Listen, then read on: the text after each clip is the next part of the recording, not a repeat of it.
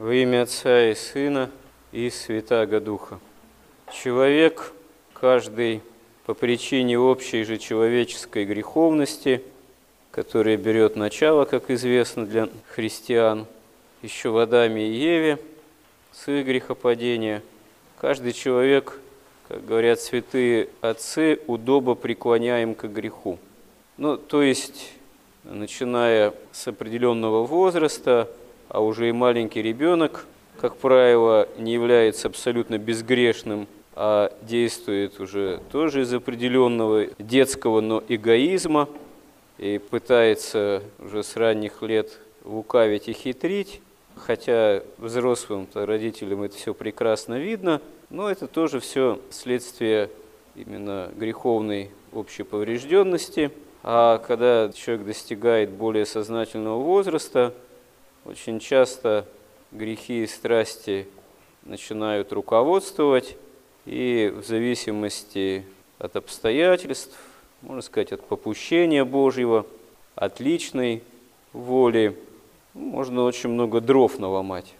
В особенности, если человек с ранних лет не руководствуется верой, тогда, когда человек опомнится, кто раньше, кто позже, в более или менее уже таком зрелом возрасте, и если обратиться ко Христу, начинает руководствоваться верой, то через покаяние можно прийти в разум истины и жизнь исправить. Но, как правило, когда уже много наломано дров, это требует все особенных таких усилий по взысканию помощи Божией. Потому что без помощи Божией ничего исправить на самом деле нельзя. И здесь такой, можно сказать, кроется парадокс, который требует тоже такого осознания и преодоления, ну, можно сказать, собственной гордости, проявления определенных тоже.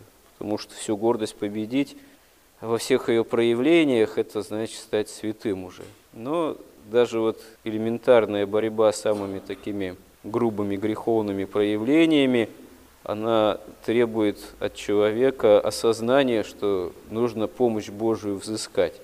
А все мы привыкли надеяться на собственные силы, тогда, когда еще не имеем опыта общения с Богом. Поэтому так можно даже, когда человек только пришел, начинает приходить на исповедь. Ну, священнику видеть, услышать такие особенного, можно сказать, рода признания или такого рода исповедание или высказываемое желание борьбы с грехом, но при этом, что характерно, упор делается еще первоначально обычно на свои собственные силы. Очень сильно звучит акцент на собственное «я». Вот я там осознал или я осознала, вот э, какие действительно серьезные вот грехи, что вот я там натворил или натворила. Хочу этого не делать, я не буду этого делать. Ну, в общем, я, я. Вот. Хотя, на самом деле, ну да, вроде все правильно, что такое сознание появилось и хорошо. Но если вооружаться верой и помощью Божией, то важен другой акцент. Господи, помоги мне.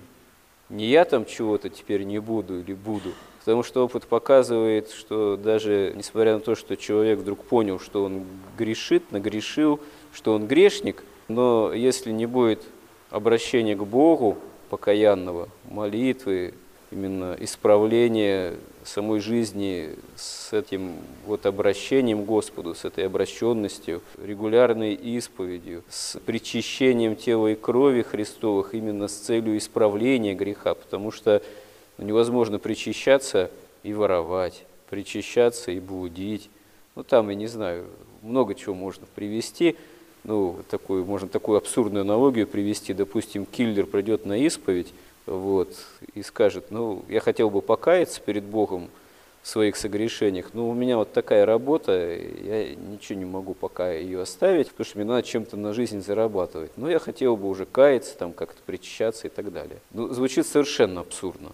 Это как бы ситуация фантастическая. Хотя фантастическое это фантастическое, но бывает очень вещи удивительные в этом смысле и парадоксальные, когда человек вот только-только начинает каяться, только-только начинает приходить на исповедь. И, и вроде хочет исправить жизнь и так не грешить. А вот эта вот греховная инерция, удобопреклоняемость греху, этого так легко не дает сделать. Человек уходит из храма с исповеди, может быть, даже причастившись, вот, вроде как свидетельствует, что все, он эти грехи оставляет, а у него не получается вот сразу это сделать. А это очень опасная ситуация. Недаром в Священном Писании сказано про омытую свинью, которая все равно возвращается в грязь. Вот, или пес там на свою блевотину. Такие сильные выражения, они же на самом деле ведь э, в самом Евангелии, как предупреждение. Или когда выходит дух нечистый из человека, скитается по пустынным там местам, а потом возвращается обратно и застает э, горницу выметенной, прибранной, никем не занятой, то приводит с собой семь худших. И тогда э, еще семь духов, семь бесов. И тогда бывает это уже хуже для человека, чем первоначальное его состояние последнее.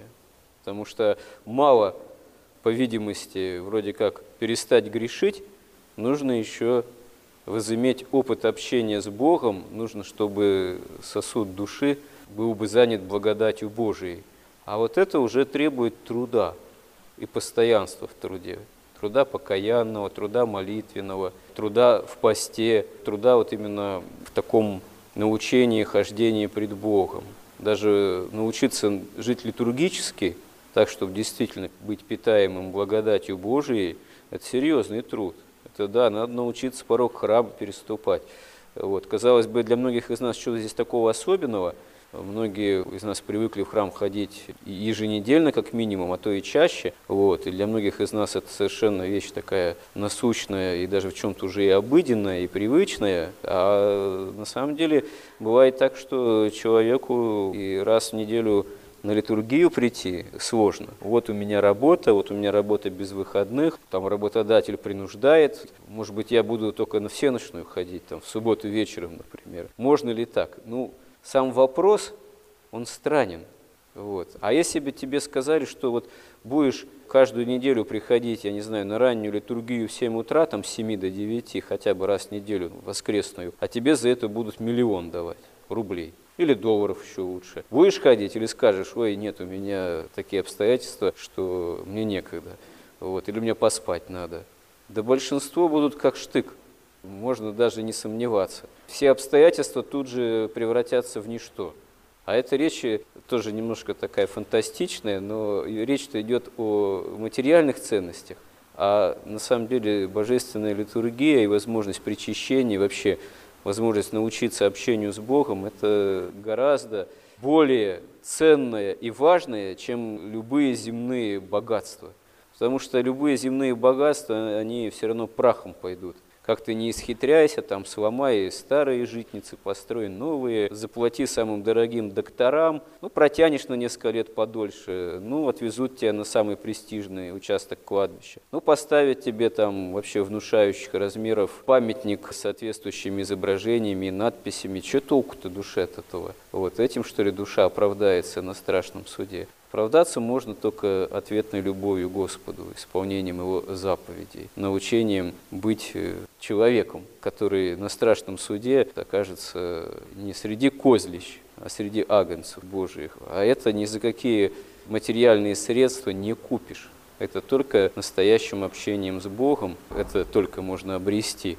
А для этого и нужно труд предпринять. И вот мы можем заметить, что великие святые, очень многие великие там, преподобные, даже вот последнего времени святые, вот взять, например, недавно канонизированного афонского греческого преподобного старца Паисия. Если почитать его житие, а он с детства очень имел большую ревность о Боге, о молитве, о посте. Еще с такого самого детства уже искал такой жизни – именно монашеской, такой аскетической, подвижнической, и проявлял усердие, чтобы ближнему угодить. Как у святых древних почитай, что они вот с детства так подвязались. Даже у некоторых исследователей там, о географии, житийной литературы иногда возникают такие как бы, предположения. Ну, это как бы списано. Вот одно из одного образца жития в другом у другого святого почти то же самое излагается. Ну, как бы ведь сведений почти не сохранилось, ну, вот, значит, те, кто писали жития, они вот так вот брали и за образец жития более раннего святого и приписывали следующему почти то же самое. Ну, на самом деле, конечно, можно такими вопросами с точки зрения научно-исторической задаваться, но вот есть свидетельства святых, которые являются сравнительно вот недавними современниками нашими, и там явно совсем не так было, чтобы вот брали за образец там, жизни какого-то другого святого. Сохранились свидетельства вполне конкретных людей, даже еще ныне здравствующих. Читаешь и действительно, ну как у одного из древних, исключительное усердие с малых лет. Вот. А почему это важно? Потому что э, речь идет действительно о святых, которые достигли духовного совершенства преподобничества. И вот читаешь совершенно вот эти реальные жизнеописания и понимаешь, что действительно какое у них было усердие, какой непрестанный, непрерывный труд с самого детства, самых ранних лет. И чем они победили собственную греховность и достигли великой святости. И не было в их жизни перерывов в этом труде, что характерно. Не было, что так вот трудился, трудился до определенного какого-то возраста, а потом сказал, о, я хорошо потрудился, я достиг там духовной святости, вот, э, теперь я себе дам перерыв, вот там какое-то время поеду там в Куршавель, на Мальдивы, оторвусь по полной программе, ну, выражаясь современным вульгарным языком, отдохну от собственной святости, от угождения Богу. Ничего подобного. Никакого там заслуженного отдыха, пенсии, вот, от спасения спасительного труда. Все такие святые подвижники трудились изо всех сил до самой смерти, до самого представления, до самого вхождения в Царство Небесное. Потому что они этой целью руководствовались. Действительно, ответной любви Господу, Спасителю ко Христу, и жаждой обретения жизни вечной, и поэтому исполнения евангельских заповедей, любви к Богу и другому человеку. Конечно, для большинства из нас это не наши меры, такой образ жизни – но если мы беремся за труд, взялись за труд вообще хоть какой-то христианской жизни, надо нам учиться стараться этого труда не оставлять, а наоборот в этом труде как-то преуспевать или даже какую-то меру увеличивать этого труда, если мы понимаем, что мы, в общем, живем довольно праздно и расслабленно, вот, всегда можно постараться эту праздность и расслабленность начать преодолевать, потому что должны в этом быть кровно, так сказать, духовно заинтересованы, потому что этот труд именно ради спасения нашего во Христе для жизни вечной. Господи, помоги нам в этом. Аминь.